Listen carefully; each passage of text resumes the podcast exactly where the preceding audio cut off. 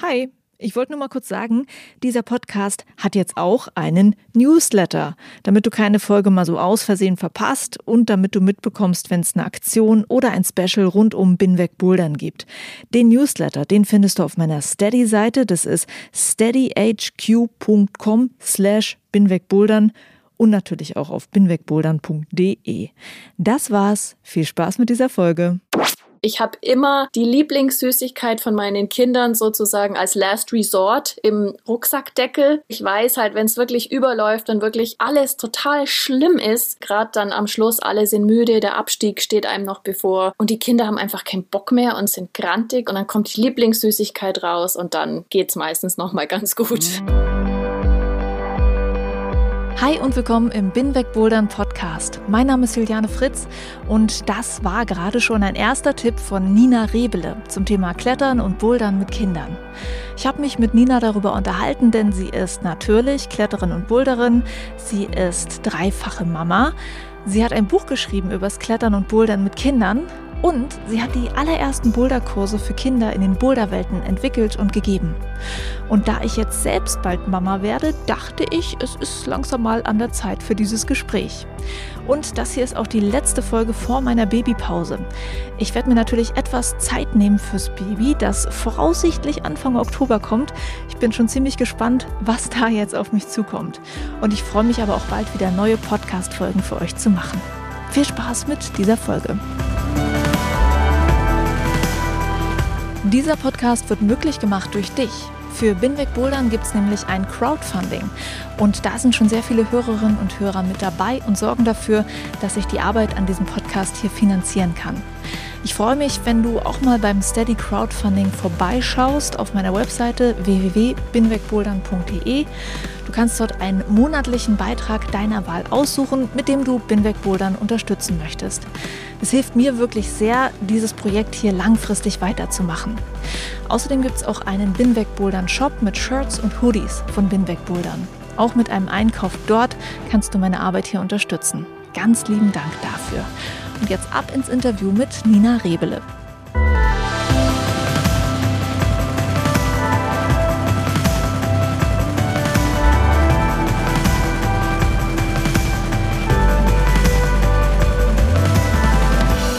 Nina, ich freue mich sehr, mit dir übers Bouldern mit Kindern zu sprechen.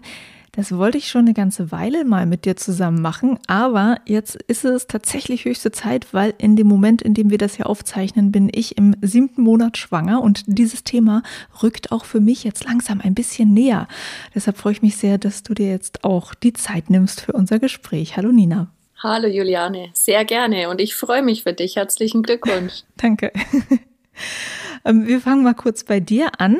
Du hast selbst drei Kinder, bist Kletterin und Boulderin, bist auch Trainerin, hast auch schon Kurse für Kinder in Boulderhallen gegeben, wie du mir erzählt hast. Und du hast ein Buch geschrieben, das heißt Klettern und Bouldern für Kids. Und du bist ja ansonsten von Beruf Informatikerin und gar nicht Kletterbuchautorin. Deshalb würde ich gerne mit der Frage einsteigen, warum war es dir als Kletterin und Mama ein Bedürfnis, ein Buch zu diesem Thema zu schreiben? Als ich angefangen habe, mit meinen Kindern rauszugehen oder auch nur in die Halle zu gehen, gab es fast keine Kinder. Also ich muss dazu sagen, meine älteste ist jetzt 17, mein mittlerer ist 15 und der kleine ist 8. Und ähm, vor 16, 17 Jahren war das noch sehr rar, dass man tatsächlich Kinder in der Halle gesehen hat oder Kinder am Fels gesehen hat. Wenn, dann waren das Kinder von Hardmovern, die einfach ihre Kinder mitgenommen haben. Und es gab auch noch gar keine Möglichkeiten an sich für Kinder. Es gab zum Beispiel keine extra Wände für Kinder. Es gab keine Griffe für Kinder. Es gab keine Kinder-Boulder-Kurse. Es gab einige Kletterkurse, aber die waren sehr wenige und man stand auf einer gefühlt drei Kilometer langen Warteliste. Immer wenn ich versucht habe, mit Menschen zu sprechen und zu fragen, du, wie fange ich das denn an? Wie, wie brauche ich einen Hüftgurt? Brauche ich einen Komplettgurt? Was mache ich denn mit meinem drei-, vierjährigen am Fels? Oder kann ich mit dem überhaupt an Fels? Ähm, fange ich in der Halle an? Darf der bouldern? Ist das gut für die Gelenke? Ist das schlecht? Tue ich ihm da nichts Gutes? Ich hatte einfach so viele Fragen. Und es gab für mich niemand, der mir diese Fragen beantworten konnte, weil es so wenige Eltern gab, die mit ihren Kindern geklettert sind. Gerade mit kleinen Kindern, also ich spreche jetzt von Kindern, die so drei, vier Jahre alt sind. Deswegen habe ich angefangen zu recherchieren, habe mit Eltern gesprochen, allen voran zum Beispiel mit Ines Papert, mit Stefan Glowatz, die ja Kinder haben und klettern und auch mit ihren Kindern geklettert sind. Und bin da einfach recht schnell drauf gekommen, dass es keine Ressource gibt für Eltern, um einfach die Basics rauszufinden. Also kann ich mit meinem Kind klettern? Das war schon mal das Erste. Ab welchen, wie vielen Jahren kann ich mit meinem Kind klettern? Das waren einfach Dinge, die musste ich recherchieren, weil es keine Anlaufstelle gab. Und deswegen kam ich auf die Idee, einfach eine Ressource zu erschaffen für Eltern mit Kindern, die mit ihren Kindern klettern wollen, um hier einfach im Prinzip Licht ins Dunkel zu bringen vor, ja, jetzt dann 15 Jahren bald. Hast also deine eigenen Recherchen, was du dann rausgefunden hast, in dieses Buch eingepackt, kann man so sagen. Ja, genau und auch vor allem die eigenen Erfahrungen. Also ich bin ja zu dem Zeitpunkt mit meinen Kindern schon geklettert und ähm, ganz viel lief mit Trial and Error, also zum Beispiel ähm, Hüftgurt, Komplettgurt. Das ist immer eine wichtige Frage, die Eltern stellen. Und da musste ich einfach selber rausfinden, ähm, gibt es überhaupt Komplettgurte für Kinder? Gab es damals noch nicht. Also ich hatte dann einfach ein kleinen Komplettgurt gekauft für meine Tochter. Den habe ich dann auch auf die kleinste Größe gestellt. Und das sind einfach so, da hatte ich einfach viel ausprobiert dann auch. Auch Helme, welcher Kinderhelm, Kinderkletterschuhe. Es gibt so viel Mist am Markt, womit du genau siehst, damit kann dein Kind niemals klettern. Aber das musste man halt einfach, einfach ausprobieren. Und da sind halt ganz viele meiner eigenen Erfahrungen dann mit eingeflossen. Aber ich kann mir vorstellen, dass das inzwischen ja auch besser geworden ist, oder? Also gab es da mal eine Neuauflage, weil dann gab es doch irgendwie den besseren Klettergurt für Kinder?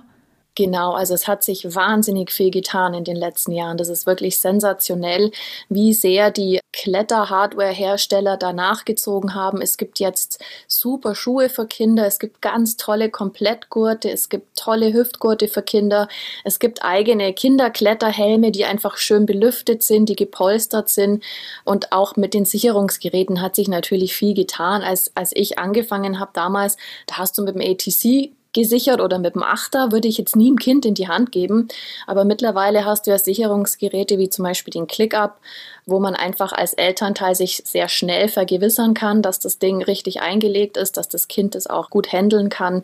Da hat sich so viel getan in den letzten Jahren und auch was natürlich die Hallen betrifft. Es gibt Kinderkletterrouten, es gibt Kinderboulder, es gibt eigene Bereiche nur für Kinder, aber das ist ja eine sehr neue äh, Entwicklung, sage ich jetzt mal. Das gab es vor 15 Jahren einfach so nicht das kann ich mir vorstellen, dass da dann äh, im Nachhinein wahrscheinlich noch ganz viel Neues für dich auch kam und äh, gute Entwicklungen mit dabei waren.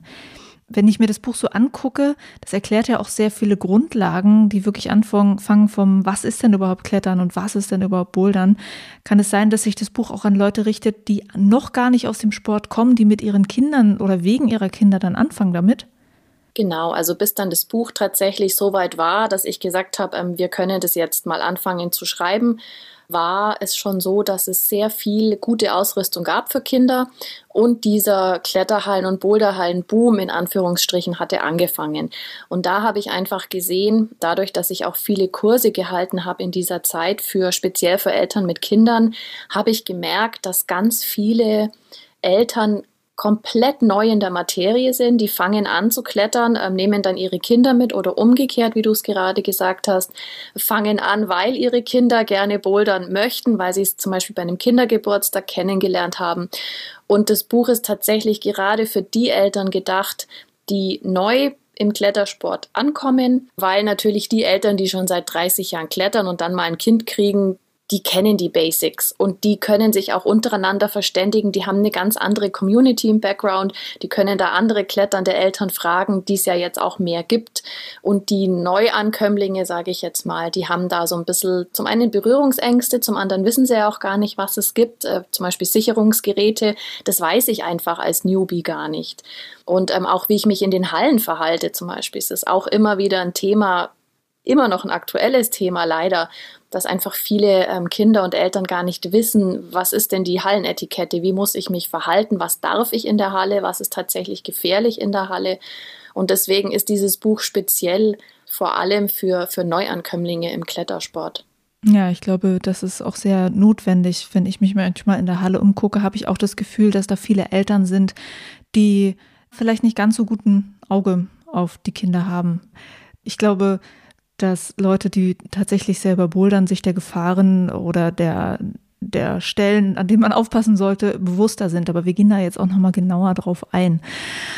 Was hast du denn selbst mit deinen Kindern erlebt? Also was passiert, wenn man mit so kleinen Wesen das erste Mal in die Halle oder an den Fels geht? Also meistens passiert genau das Gegenteil von dem, was man erwartet hat. Wenn man jetzt in die Halle geht und man ist total motiviert, man freut sich auf eine coole Kletter- oder Boulder-Session und man denkt sich, man hat jetzt zwei, drei Stunden Spaß mit seinen Kindern in der Halle, dann passiert es oft, dass die einfach gar keinen Bock haben die sitzen dann da, die wollen nicht klettern, die wollen nicht bouldern, die wollen lieber ein Puzzle machen oder wollen malen oder alles außer Klettern oder Bouldern.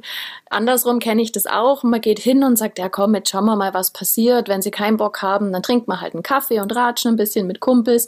Und dann bouldern die Kinder zwei Stunden am Stück durch, sind voll motiviert, reißen ein Boulder nach dem anderen runter man kann nicht mit Kindern in die Halle gehen und erwarten, dass dann genau das passiert, was man gerne möchte. Und das ist auch so ein Punkt, wo man einfach flexibel sein muss als Elternteil. Und am Fels ist es ja oft noch mal anders, weil man hat einen Zustieg.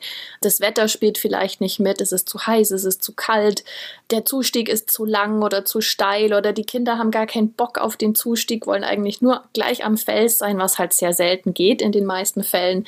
Und deswegen muss man auch immer vorbereitet, darauf vorbereitet sein, dass der Zustieg, der für einen Erwachsenen vielleicht eine Viertelstunde dauert, da braucht man dann halt mal eineinhalb Stunden, weil die Kinder sind langsam oder die finden Schnecken oder neue Blätter oder müssen noch kurz irgendwie Steine sammeln. Also es passiert immer das, was man meistens nicht erwartet, wenn man mit Kindern unterwegs ist. Okay, also das werde ich dann wahrscheinlich auch merken. Bald. und man hat immer was vergessen. Also es liegt dann das Lieblingskuscheltier im Auto, wenn man endlich am Wandfuß angekommen ist. Oder man hat genau die Gummibärchen nicht dabei, die jetzt in der Halle gut wären, um nochmal den letzten Motivationskick zu geben. Also und man sieht auch immer aus, als würde man umziehen. Also man hat ja immer so viele Sachen dabei für jede mögliche Gegebenheit. Man hat die Sandeimer dabei, man hat die Decke dabei, man hat den Sonnenschutz dabei, man hat die Lieblingsspielsachen dabei, man hat Ersatzklamotten dabei. Mit kleinen Kindern hat man Wickelsachen dabei. Man hat natürlich Mülltüten dabei, um zum Beispiel die vollen Windeln wieder mit rauszunehmen. Also man kommt immer daher, als würde man gerade umziehen. Okay, ich wollte dich gerade fragen, was so deine persönliche Checkliste dann ist, wenn du mit Kindern rausgehst äh, oder in die Halle gehst. Aber die wäre sehr lang, oder? Ja, also es gibt im Prinzip so eine Basic-Checklist, wo einfach natürlich die Kletterausrüstung dazugehört. Man hat immer ein bisschen ein paar mehr Karabiner dabei. Man hat immer vielleicht ein Extraseil dabei, weil die Kinder wollen schaukeln oder sich in Baum hängen oder sowas. Man hat immer ein gewisses, eine gewisse Erste-Hilfe-Ausrüstung dabei, weil die Kinder werden immer irgendwie hinfallen, die werden sich immer das Knie aufschrappen, die werden immer irgendwie am, mit dem Ellbogen irgendwo hängen bleiben. Also das ist so die Basic-Ausrüstung, die ist immer dabei. Und dann natürlich wetterbedingt hat man Ersatzklamotten dabei, hat man warme Sachen dabei, hat man Sachen für, für kühlere Tage dabei und natürlich immer, das ist ganz, ganz wichtig, ausreichend Futter. Du brauchst herzhafte Sachen, du brauchst süße Sachen. Ich habe immer die Lieblingssüßigkeit von meinen Kindern sozusagen als, als Last Resort im Rucksackdeckel das gibt's nicht immer, aber ich weiß halt, wenn es wirklich überläuft und wirklich alles total schlimm ist, dann habe ich die Lieblingssüßigkeit im Rucksackdeckel und das ist so die Notfallsüßigkeit. Wenn wirklich alles richtig schlimm ist, dann holt man die Notfallsüßigkeit raus, weil die kann tatsächlich den Tag retten. Also das ist schon oft passiert, gerade dann am Schluss, alle sind müde, der Abstieg steht einem noch bevor und die Kinder haben einfach keinen Bock mehr und sind, sind grantig und müde und dann macht man eine kurze Pause trinkt was und dann kommt die Lieblingssüßigkeit raus und dann geht es meistens nochmal ganz gut. Okay, Nina ist abgespeichert. Danke dir dafür. Nie vergessen, nie die Lieblingssüßigkeit vergessen, Juliane. Dann zu einer Frage, die du auch gerade schon kurz angeschnitten hattest. dass du selber auch nicht genau wusstest, ähm, ab wann kann man eigentlich anfangen. Und ich würde so ein bisschen aufs Bouldern fokussieren an dieser Stelle, Ab wann kann man äh, ein Kind eigentlich an die Wand lassen? Also ich habe immer mal was von sieben, acht Jahren gelesen, wobei ich mir so vorstelle, als bouldernde Eltern, also wenn man mit bouldernden Eltern aufwächst, dann ist es ja eigentlich unvermeidbar, dass das Kind das schon eh die ganze Zeit erlebt und wahrscheinlich auch schon vorher Bock hat, an die Wand zu gehen. Ist es dann okay? Wie geht man damit um? Das ist genau der Punkt, den du ansprichst, der ist genau richtig. Wenn du sowieso schon Kletterin oder Boulderin bist, dann werden deine Kinder immer dabei sein. Also alle meine Kinder, die waren im Maxi-Cosi schon dabei. Die sehen das. Sobald die krabbeln können, ziehen die sich an den ersten Tritten hoch sozusagen, wenn es ähm, die Sicherheit natürlich in der Halle zulässt. Also alle meine Kinder sind die konnten gerade mal laufen, also die sind gerade mal an die Wand gekommen und dann haben die mit Bouldern in Anführungsstrichen angefangen. Die haben sich halt an den Griffen hochgezogen. Das ging dann so bis, bis einen Meter ungefähr. Weiter wollen die ja gar nicht. Die meisten haben ja doch ein, ein gesundes Verständnis für Gefahr. Das ist jetzt allerdings nicht etwas, das ich als Bouldern bezeichnen würde. Das ist einfach ein spielerisches Herantreten an die Wand, an die bunten Griffe, die weichen Matten. Die Kinder sind ja völlig überfordert, was die ganzen Reize auch betrifft, wenn sie in so einer Boulderhalle sind. Es ist laut, die Matten sind komisch, die Griffe sind bunt, Leute sind unterwegs und ich würde es jetzt nicht als Bouldern bezeichnen. Die sind halt einfach dabei und es ist so ein spielerisches Herangehen an die Geschichte. Ich habe tatsächlich, ich gebe Kurse für Kinder ab drei Jahren weil da die Kinder so weit sind, dass sie mit den Eltern gemeinsam ein Verständnis entwickeln können für Gefahr zum Beispiel, mit den Eltern gemeinsam auch auf die Trainerin hören können. Und da kann man dann auch schon die ersten Boulderspiele mit den Kindern machen ab drei Jahren. Also da kann man dann schon mit den Kindern richtig schön arbeiten. Und alles, was vorher ist, das ist im Prinzip spielerisch mit den Eltern. Wobei es jetzt natürlich auch Kinder gibt, die mit zwei schon so wahnsinnig fit sind, dass die schon wirklich die ersten Boulderzüge machen. Also mal, ich würde es niemals an einem Alter festmachen, weil das liegt immer an den Eltern. Es liegt daran auch, was das Kind zum Beispiel zu Hause zur Verfügung hat. Manche haben ja zu Hause schon Kletterwände, Sprossenwände und so weiter.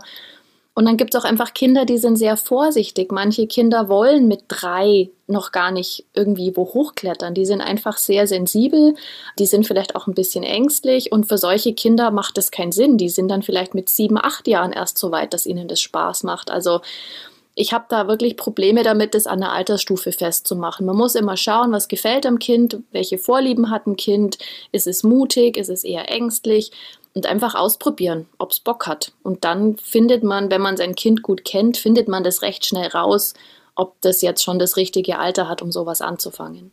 Und äh, wenn dich Eltern fragen, äh, sollte man unbedingt einen Kinderkurs belegen oder kann man da alleine mit den Kindern reinstarten? Was würdest du da sagen? Hängt auch wieder davon ab, wie sehr die Eltern schon im Klettern oder Bouldern angekommen sind. Wenn die Eltern jetzt vorher noch nie geklettert und gebouldert sind, würde ich auf jeden Fall einen Kurs belegen. Aus zwei Gründen. Zum einen, weil du ja die ganzen grundlegenden Sicherheitsrichtlinien in der Halle ja gar nicht kennst. Und man muss man darf das nicht vergessen. So eine Boulderhalle sieht total cool aus mit bunten Griffen und coolen Leuten und diesen weichen Matten. Aber Bouldern ist wahnsinnig gefährlich. Es gibt so viele Verletzungen, die durch Bouldern entstehen, an den Sprunggelenken, an den Händen, auch äh, Schultern, Knie. Man darf nicht vergessen, dass es an sich schon auch ein gefährlicher Sport sein kann. Und wenn die Eltern das nicht verstehen, wie funktioniert zum Beispiel richtiges Abspringen, wie verhalte ich mich überhaupt in der Halle? Viele vergessen das, die laufen sehr nah an der Wand vorbei. Wenn jetzt so ein, so ein Meter 85 Typ mit 80 Kilo, wenn dem die Füße kommen, weil er gerade irgendwie einen schweren Boulder probiert, dann hat der eine Reichweite von über zwei Metern. Und wenn da jetzt ein 5-, 6-jähriges Kind in die Füße von so einem 80-Kilo-Typen reinläuft, dem gerade total die Haxen geschwungen sind, dann kann das einfach schwere Verletzungen davontragen. Und das sind so Dinge, die vergessen Eltern, weil das irgendwie so locker ist und cool ausschaut, aber es ist doch tatsächlich gefährlich. Und wenn jetzt jemand das nicht kennt, das nicht weiß, dann sollte der auf jeden Fall einen Kurs belegen, einfach weil es für die Kinder und für die Eltern dann ohne Gefahr ablaufen kann. Das ist mal das eine. Und das zweite ist, dass ähm, viele kommen dann in die Boulderhalle mit ihren Kindern und dann stehen die erstmal da und wissen gar nicht, ja, was mache ich denn jetzt mit meinem Kind? Weil so ein kleines Kind, ein drei, vier, fünfjähriges Kind, klettert zwei, dreimal hoch und ist dann normalerweise fertig. Das war jetzt schon oben, das war vielleicht schon zwei, dreimal oben und dann ist das Ziel für das Kind ja erreicht. Ich war ja schon oben. Und dann wird es den Kindern oftmals langweilig, dann fangen sie an Blödsinn zu machen, rumzurennen. Und in so einem Boulderkurs kriege ich halt so ein paar Spiele mit. Also ich erkläre meinen Eltern und auch den Kindern immer so Spiele, die sie machen können, damit dieses Bouldern einfach zielgerichtet abläuft und einfach auch die Motivation da ist. Und das ist auch ganz wichtig, das den Eltern zu vermitteln, dass man am Anfang mit den Kindern nicht bouldern gehen kann. Also die Kinder werden sich mit sehr hoher Wahrscheinlichkeit nicht an die Wand stellen und dann eine Boulder-Session durchziehen. Die Kinder wollen gern spielen, da legt man dann einfach irgendwie Kuscheltierchen in die Griffe oder sowas. Und das ist halt auch was, diese Basics an, an Boulder-Spielen, die kriegen ja die Eltern auch in diesen Kursen mit. Und deswegen finde ich es auf jeden Fall sinnvoll, dass Eltern, die neu im Sport sind, dass die Kurse belegen. Okay, das hätte ich äh, ganz zum Schluss dich dann auch noch gefragt, ob du so ein paar Tipps für Spiele hast. Das verlagern wir jetzt auch mal ans Ende, ja? Ja. Kommt noch. Ich äh, würde noch mal auf das Equipment gerne eingehen wollen, weil du das schon erwähnt hattest. Wir Erwachsenen tragen ja sehr enge Schuhe beim Bouldern. Was ist da für Kinder empfohlen? Ist es auch gut, damit die einen sicheren Tritt haben, dass die sehr eng sind? Oder macht es gar keinen Sinn, das so zu versuchen? Also Kinder, die neu im Boulder- oder Klettersport sind, die werden nicht von Anfang an an ihre Leistungsgrenze gehen. Die probieren sich erstmal aus, die checken erstmal die Griffe, gucken erstmal, was kann ich überhaupt, wie fühlt sich das so an.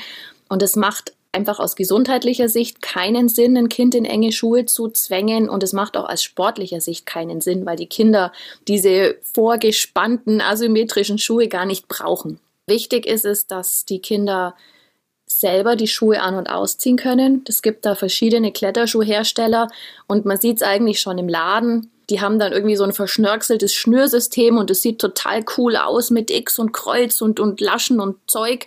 Aber es ist halt für Kinder einfach sehr, sehr schwer, die Dinger selber an- und auszuziehen. Dass ich einem Dreijährigen helfe, das ist schon klar.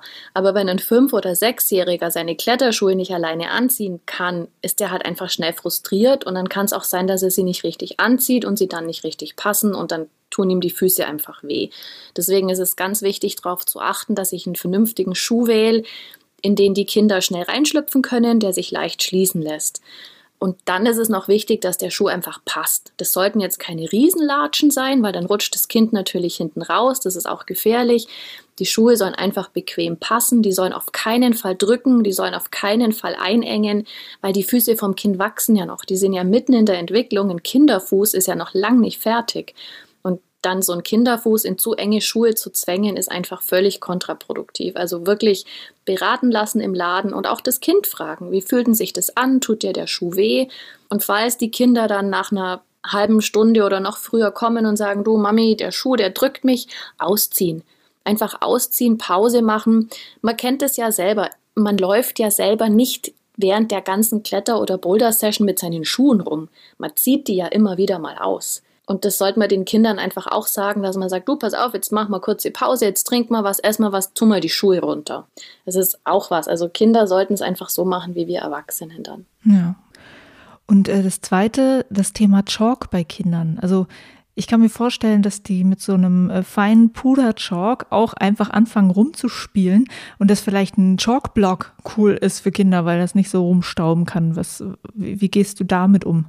Also bei uns im Kurs haben die Kinder überhaupt gar keinen Chalk, weil Kinder an sich an den Händen nicht so schwitzen wie wir Erwachsene am Anfang. Das ist mal das Erste. Es gibt Kinder, die haben sehr schnell sehr schwitzige Hände, das ist richtig. Bei den meisten Kindern ist es aber nicht so. Und dann darf man nicht vergessen, die Kinder bouldern ja nicht an der Leistungsgrenze und die Kinder benutzen gerade am Anfang große Griffe. Also macht Chalk bei den kleinen Kindern aus meiner Sicht aus verschiedenen Gründen keinen Sinn. Zum einen, sie brauchen es nicht. Zum anderen, was du schon gesagt hast, sie machen eine riesen Sauerei. Es ist sensationell, wo man überall dann Chalk findet. Ja, im Café ist er dann drin, in den Schuhen ist er drin, dann malen sie damit noch auf den Kletterwänden rum. Und sie verstehen halt auch die Anwendung nicht. Also wie viel Chalk brauche ich denn? Dann nehmen die oft eine ganze Handvoll raus und blasen den in der Halle rum.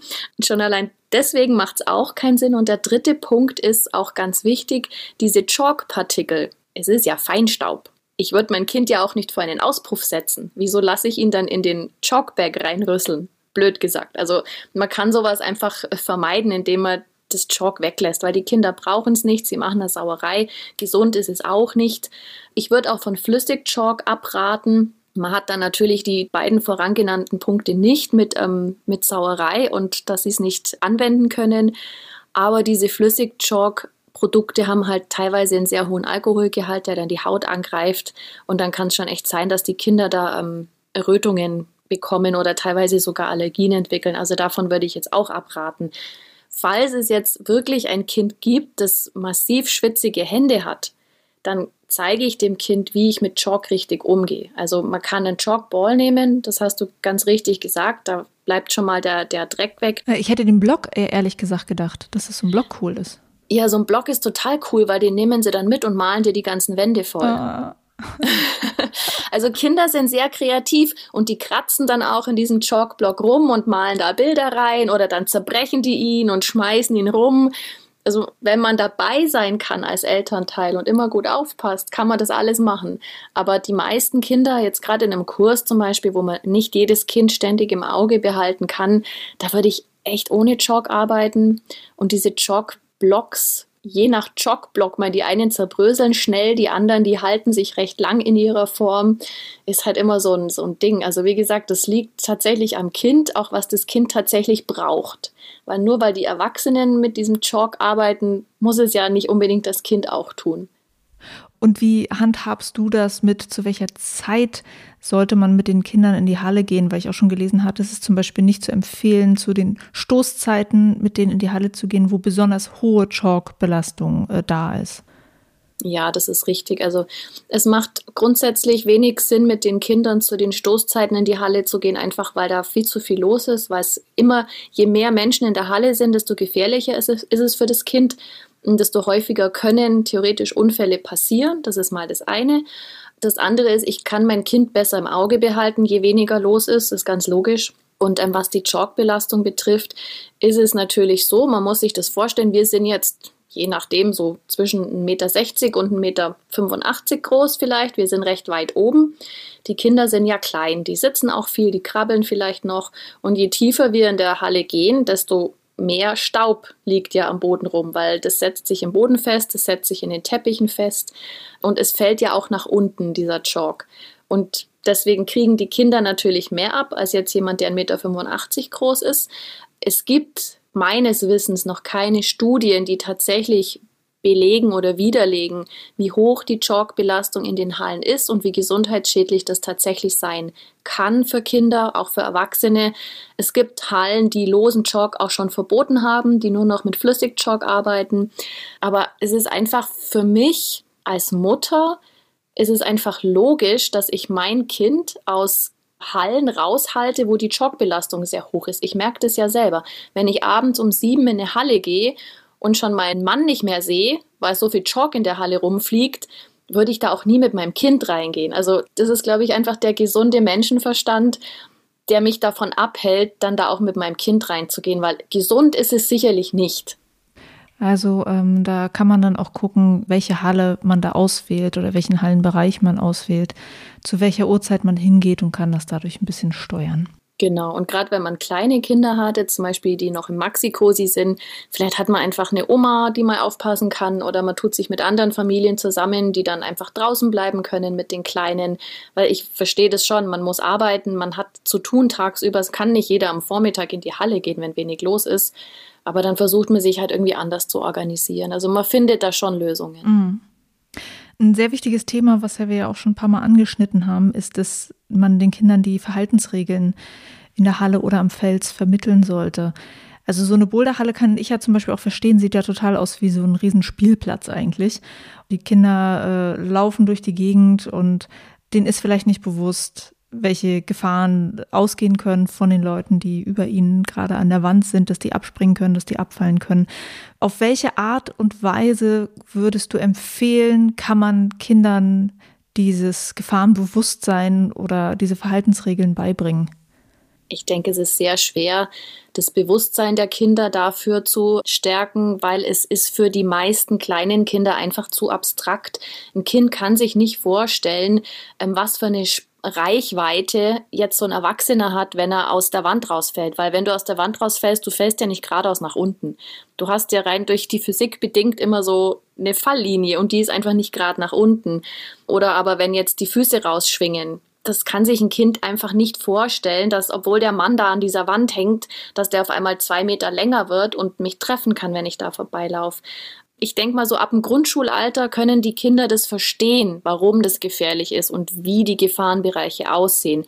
Vorher würde ich mit den Kindern das tatsächlich einfach immer nur wiederholen. Ich habe das mit meinen eigenen Kindern so gemacht und ich mache es am Anfang von jedem Boulder- und Kletterkurs. Vor sich irgendjemand die Schuhe anzieht, vor man die Matten überhaupt betritt, gehe ich die Regeln nochmal durch. Und ich gehe die nicht durch, indem ich sie vorsage, sondern die Kinder müssen mir diese Regeln sagen. Weil dann merke ich, okay, sie haben das irgendwie im Kopf. Sie wissen, man darf nicht rennen, man soll nicht laut sein, man darf nicht unter Boulderern oder Kletterern durchlaufen.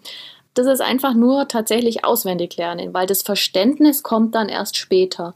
Und was ganz wichtig ist, das beobachte ich oft in den Hallen, wenn Eltern mit ihren Kindern bouldern gehen, die Kinder werden an der Kasse nochmal gefragt, kennst du die Boulderregeln? Sag mir mal die wichtigsten fünf Boulderregeln. Aber die Eltern werden nicht gefragt.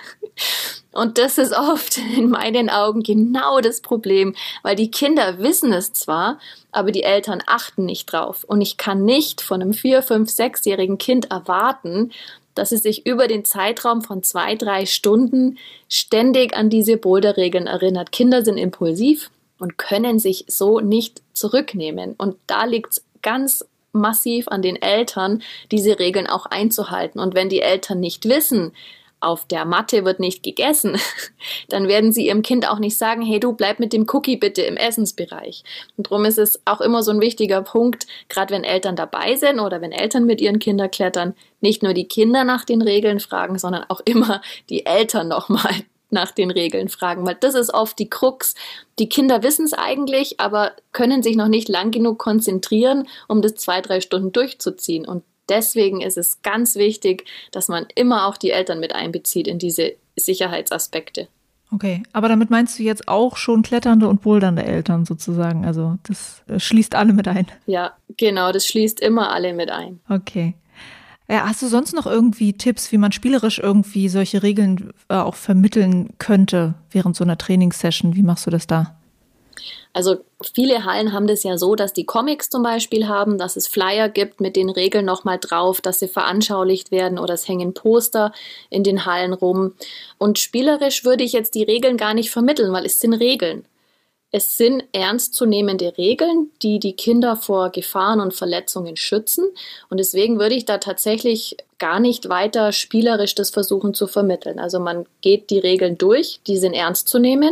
Da brauche ich kein Spiel dafür. Man hat die Flyer und die Poster, damit kann man sich das anschauen. Und wenn man dann einfach merkt, ein Kind äh, rennt ständig rum oder macht irgendwas, das es nicht soll, dann einfach freundlich und bestimmt nochmal darauf hinweisen. Also man muss jetzt da nicht gleich ausflippen und rumschreien und schimpfen, weil die Kinder machen das ja sehr selten mit Absicht. Die sind einfach impulsiv, die reagieren ähm, auf bestimmte Dinge, gerade in der Halle, wenn viel los ist, einfach freundlich darauf hinweisen. Und die Kinder verstehen das tatsächlich recht schnell. Also auch die kleinen Dreijährige, wenn man mit denen einfach vernünftig spricht und es immer wiederholt, verstehen die das. Also ich hatte da tatsächlich noch nie Probleme, dass ein Kind die Regeln nicht versteht. Okay. Was ich auch noch spannend fände, ist, es äh, ist ja in den Hallen, die Konzepte für Kinder sind ja ganz unterschiedlich. Also manche haben eigene Kinderräume, manche haben eine einzelne Kinderwand.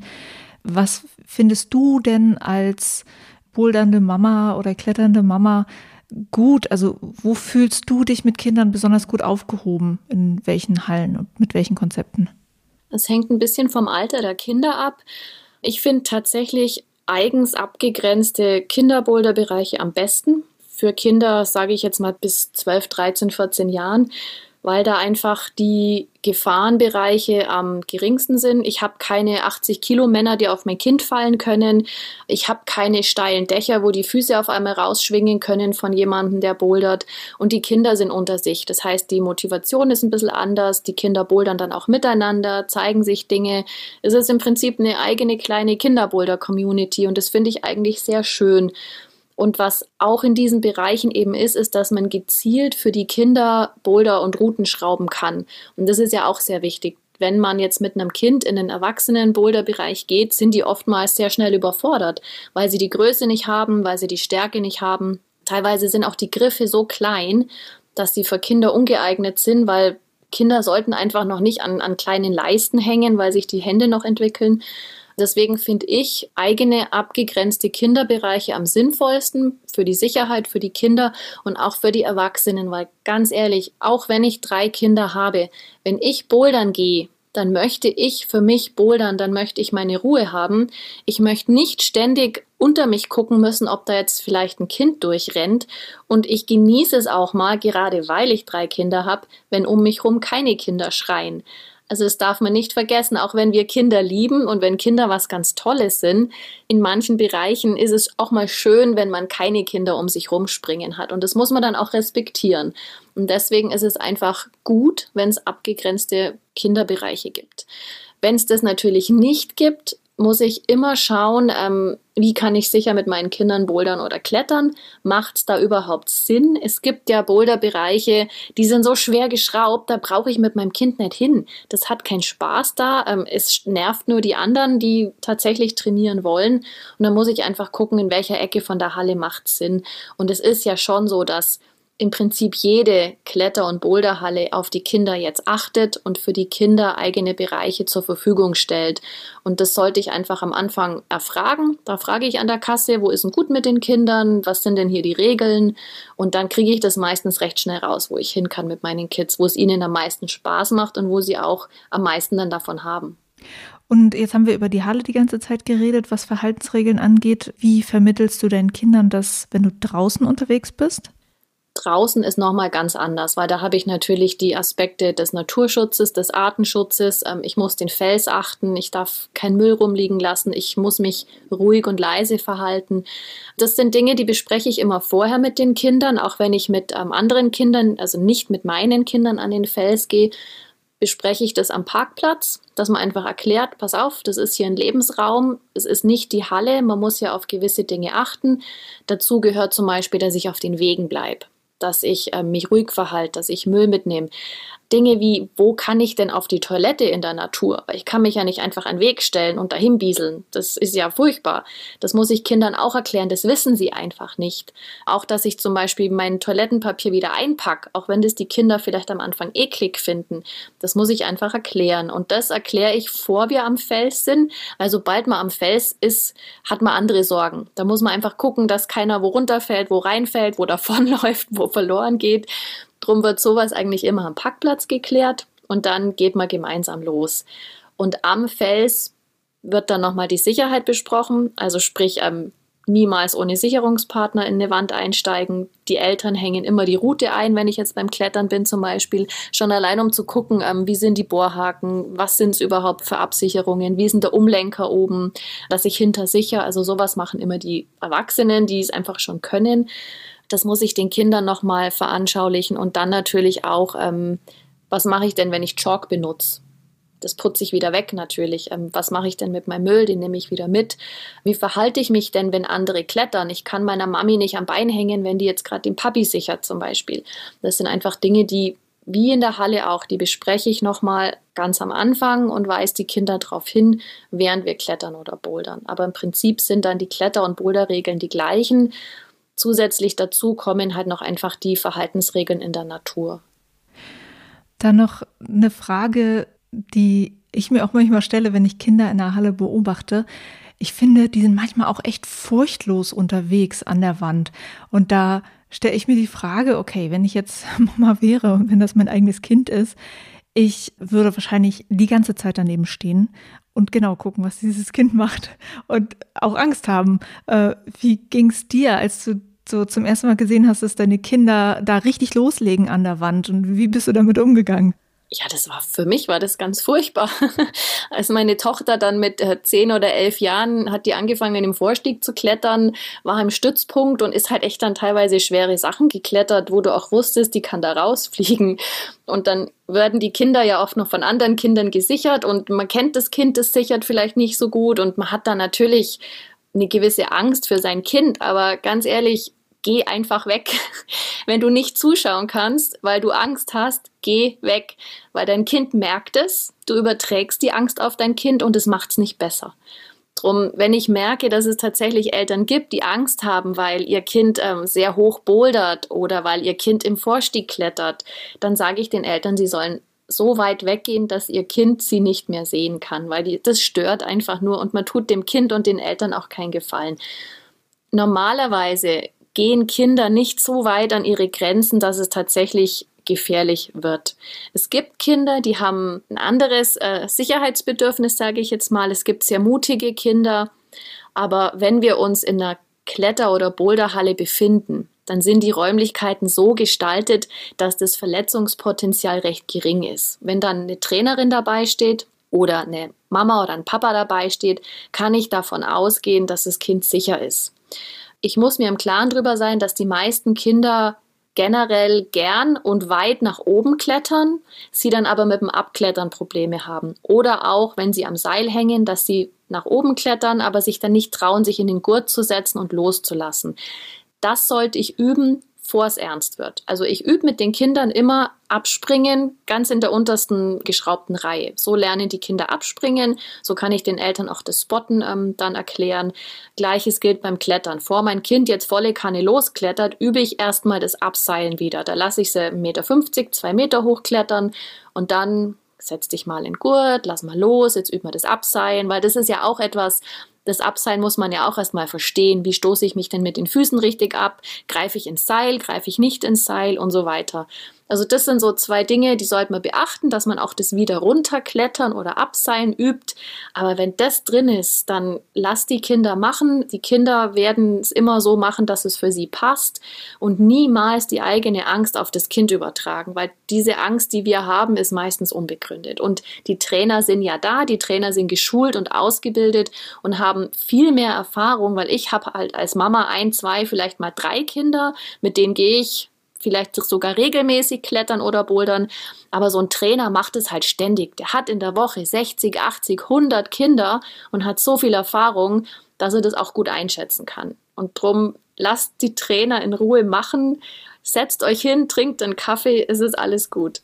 Das war nämlich gerade so, als, als du sagtest, äh, man soll dann weggehen. Äh, das ist nicht so, dass dann da keiner mehr ist. Also du sprichst von, von einem Szenario, wo ein Trainer oder eine Trainerin dabei ist. Natürlich. Was machen? Nein, Kinder nie unbeaufsichtigt lassen natürlich nicht. Aber wenn man einfach merkt, das Kind hat voll Bock, das ist richtig gut dabei. Ich selber habe aber solche Angst, dann lass es mit jemand anderem klettern gehen. Dann schickt es mit einem guten Freund mit oder mit einem Trainer mit, aber nicht die eigene Angst aufs Kind übertragen. Was wirklich sehr oft passiert, ist, dass die Kinder dann merken, die Mama hat Angst und sich überlegen, warum hat denn die Mama Angst? Ist das vielleicht gefährlich? Und dann kriegen die Kinder selber Angst. Und das sollte man einfach vermeiden. Also wenn man merkt, man hat selber die Nerven nicht dazu, ich habe auch tatsächlich schon Eltern in Kletterkursen dann weggeschickt, weil ich einfach gemerkt habe, das Kind ist konzentriert, das klettert und die Mama steht hinter dem Kind. Oh nein, oh pass auf, ah nimm den Griff links und das verunsichert ja nur das Kind. Drum ja, also nicht unbeaufsichtigt lassen, aber wenn man selber Angst hat, vielleicht nicht unbedingt selber mitgehen. Mm, aber ansonsten natürlich wäre es wichtig, dann äh, für Eltern äh, zum Beispiel auch genau zu wissen, wie man äh, richtig spottet damit man mit den Kindern dann auch alleine bouldern kann, wenn man kein Trainer mit dabei ist, dass man den Kindern selber auch vielleicht das Abspringen beibringen kann, wie du gesagt hast, auch erstmal so niedrig sozusagen, wie, wie rollt man sich richtig ab. Das sollte man dann wahrscheinlich auch mit einbauen, wenn man ohne Trainer mal unterwegs ist. Genau, unbedingt.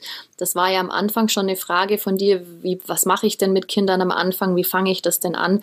Also immer erst eine Anleitung holen, wie spotte ich mein Kind überhaupt? Viele wissen ja gar nicht, was Spotten ist, da geht es ja schon los. Erst erstmal erklären, was ist ein Spotten, warum mache ich das, wie spotte ich mein Kind? Und dann natürlich auch dem Kind das Abspringen zeigen. Das soll am Anfang ruhig das Abspringen üben auf den unteren Griffen bzw. Tritten das Abspringen üben erst einmal aus geringer Höhe. Dann auch das Fallen lernen, weil Kinder drehen sich intuitiv eigentlich immer in die Fallrichtung und strecken die Hände aus.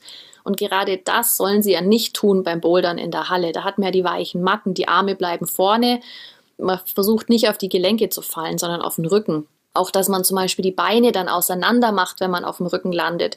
Weil wenn man von weiter oben fällt und die Beine geschlossen hat, dann kann es sein, dass man sich die Knie an die Nase haut. Also das sind so Kleinigkeiten, da braucht man einfach jemand, der sich auskennt, weil da komme ich von alleine gar nicht drauf. Das übt man mit den Kindern. Und bei, mit den kleinen Kindern übe ich das tatsächlich auch jedes Mal. Nach dem Aufwärmen machen wir erstmal ein Falltraining, dass das einfach nochmal drin ist.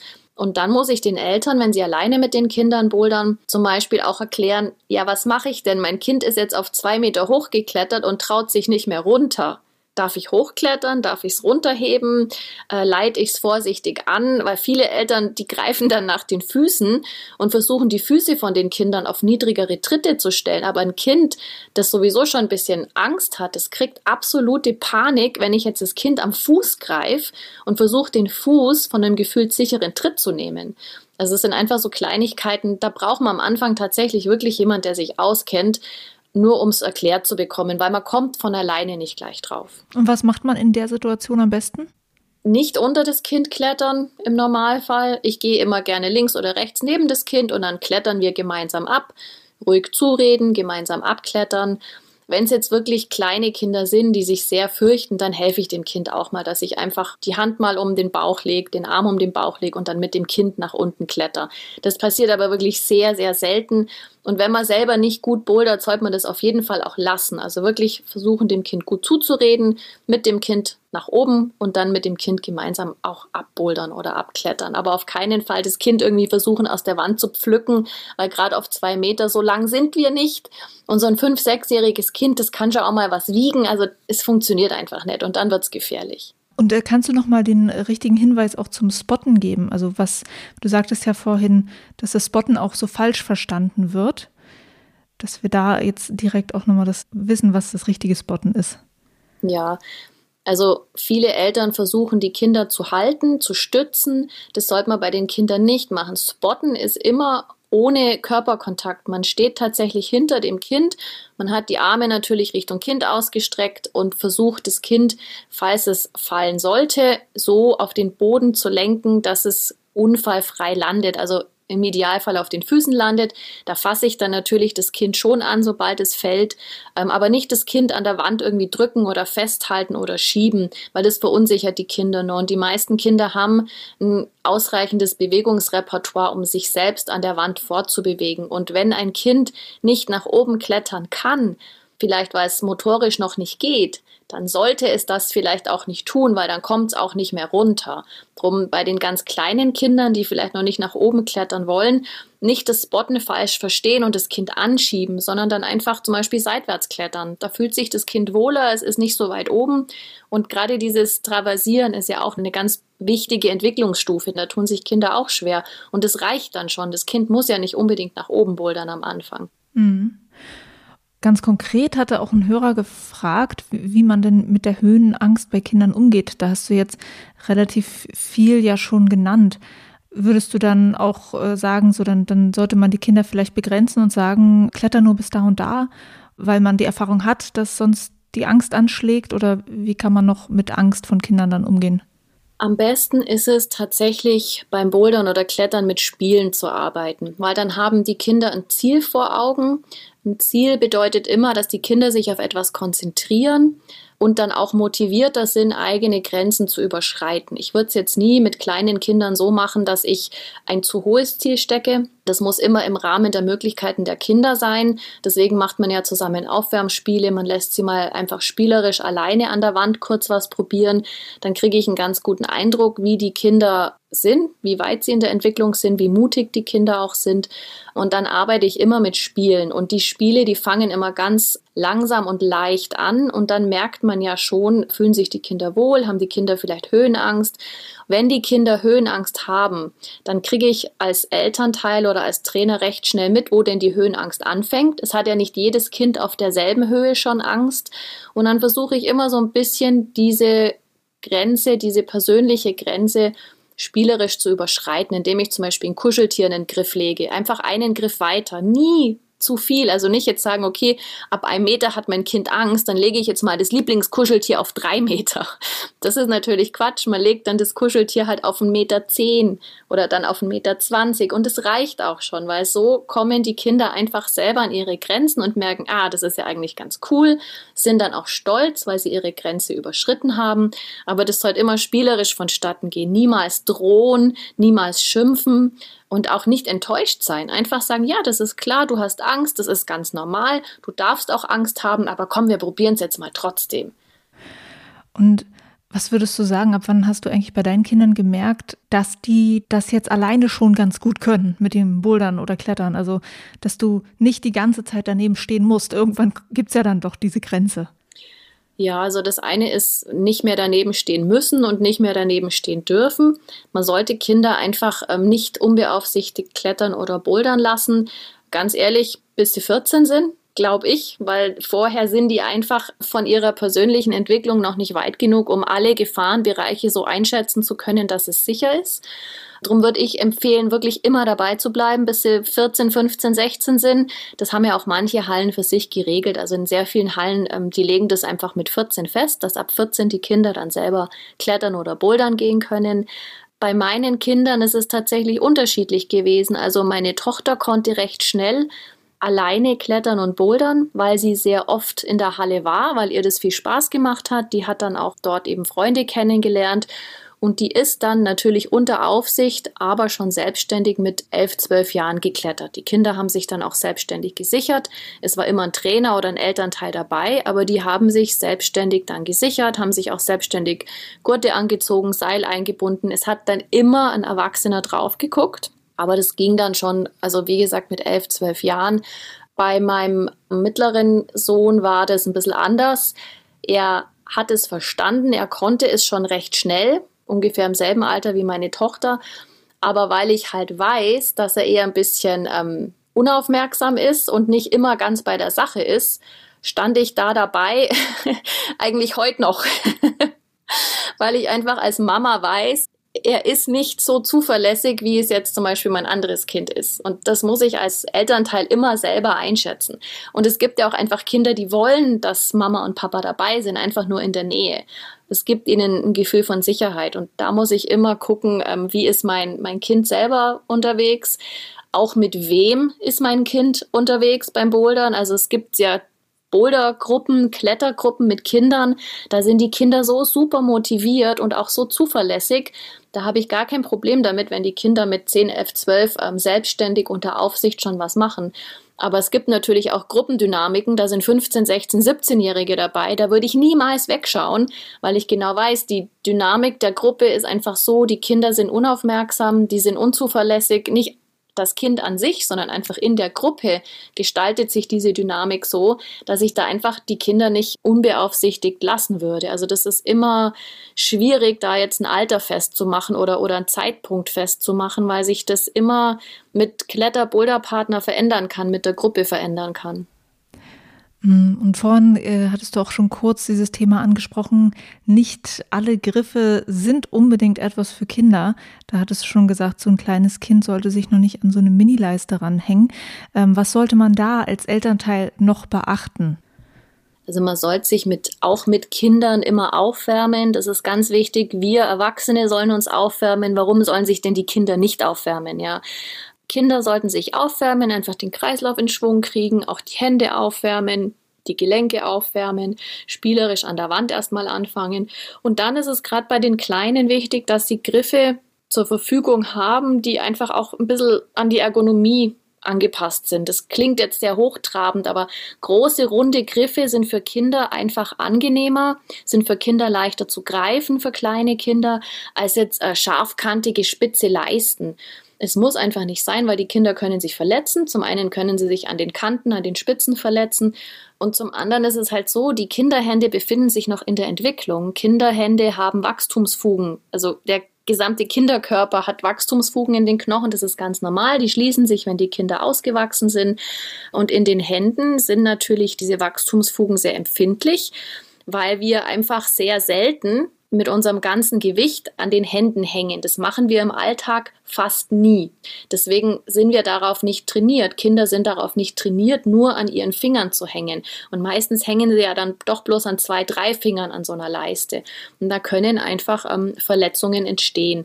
Und darum macht es durchaus Sinn, dass man mit den Kindern sich große Griffe aussucht. Man sieht es auch in den Kinderhallen, in den Kinderbereichen, in den Hallen sieht man ja auch nie kleine Leisten oder scharfe spitze Griffe. Das macht einfach keinen Sinn.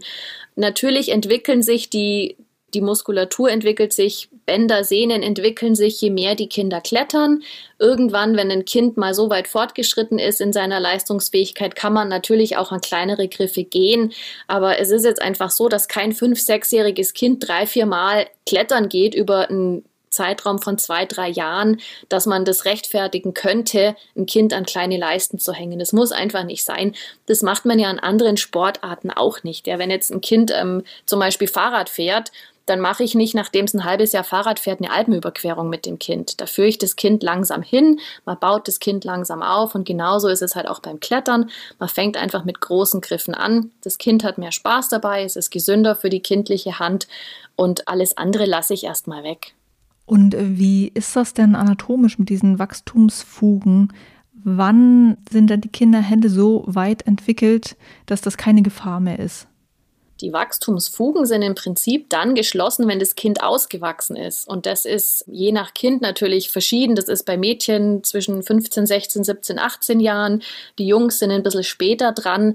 Aber das kann man jetzt auch nicht wieder an irgendeiner Jahreszahl festmachen, weil sich jedes Kind eben anders entwickelt. Wenn ich mir nicht sicher bin, beziehungsweise bei kleinen Kindern, auch bei Kindern in der Pubertät, kann ich mir ziemlich sicher sein, dass die Wachstumsfugen noch offen sind. Und deswegen sollte ich einfach diese hohen Belastungen lassen. Wenn jetzt das Kind natürlich Richtung Leistungssport geht, ist das eine andere Sache. Aber mein Kind klettert ja nicht von heute auf morgen auf einmal ein Zehner. Da ist ja ein Trainingspensum dahinter, da ist eine Regelmäßigkeit dahinter und dann entwickelt sich natürlich die komplette Muskulatur, die Bänder und Sehnen langsam mit dem Kind mit, langsam mit der Leistungsfähigkeit mit.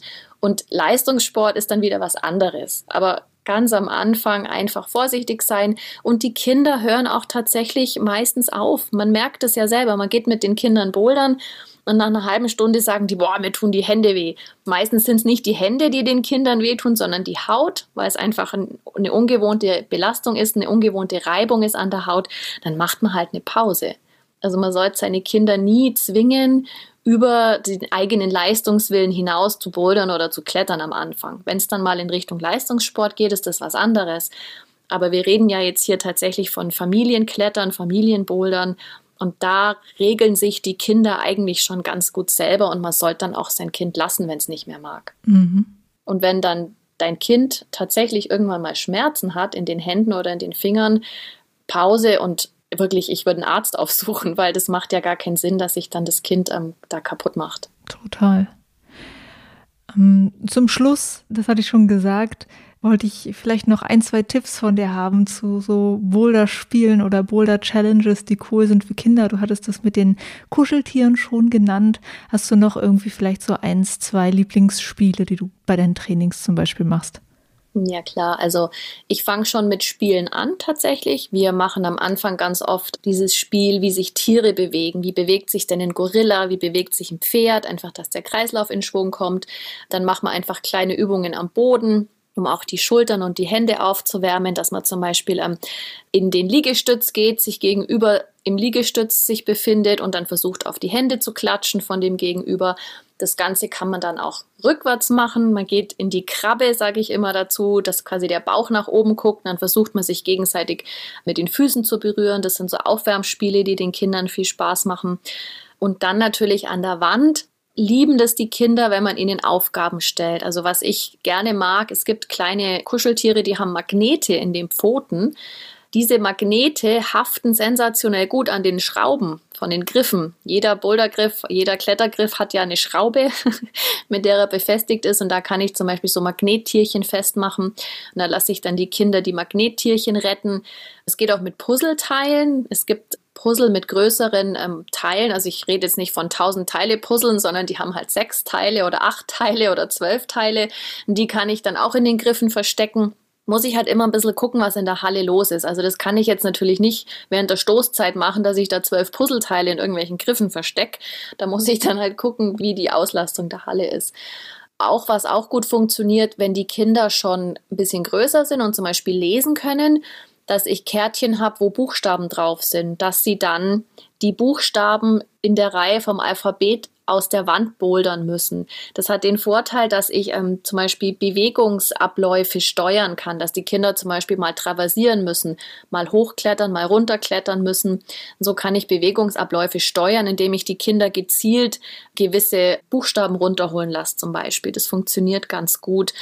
Was absolut nicht zu empfehlen ist, was ich immer wieder sehe, ist, dass die Eltern Lebensmittel in den Griffen verstecken macht das nicht. Das ist so eklig, wenn ich auf einmal in so ein halb angeschmolzenes Schokoladenstück reingreife, weil das Kind die Schokolade vielleicht nicht gefunden hat und die Mama vergessen hat, wo sie die Schokolade versteckt hat. Also bitte niemals Lebensmittel oder, oder Süßigkeiten, nichts in die Griffe legen, was da nicht, was man einfach nicht ohne Probleme wieder rausbekommt, beziehungsweise was ich auch nicht ohne Probleme wieder finde. Man sollte sich immer merken, wo habe ich denn jetzt was versteckt, falls es zum Beispiel eine kleine Playmobil-Figur ist. Die verschwindet ja oft mal in so großen Griffen drin. Da sollte ich mir immer merken, wo ich diese Figuren versteckt habe, weil der nächste langt rein und tut sich vielleicht weh. Okay. Nina, hast du jetzt zum Schluss noch irgendeinen Tipp oder irgendeine Nachricht, die mit meinen Fragen noch nicht abgedeckt war? Was fehlt uns noch zum Thema Bouldern mit Kindern? Also was ich schön finde, was ich auch immer ähm, sehr bereichernd fand, war, sich mit anderen Familien zusammenzuschließen. Wir haben zwei, drei Familien, die Kinder haben, ungefähr im Alter von meinen Kindern. Und ähm, es macht einfach den Kindern mehr Spaß, wenn sie andere Kinder haben, mit denen man zusammen klettern oder bouldern gehen kann. Es ist für die Eltern auch leichter, wenn man eine zweite Familie hat, wenn man zum Beispiel sagt, hey, pass auf, ich würde jetzt gern mal in eine schwere Route einsteigen. Mein Mann sichert mich, guckt ihr eine halbe Stunde auf alle Kinder und wenn wir dann durch sind, dann machen wir das gleiche für euch.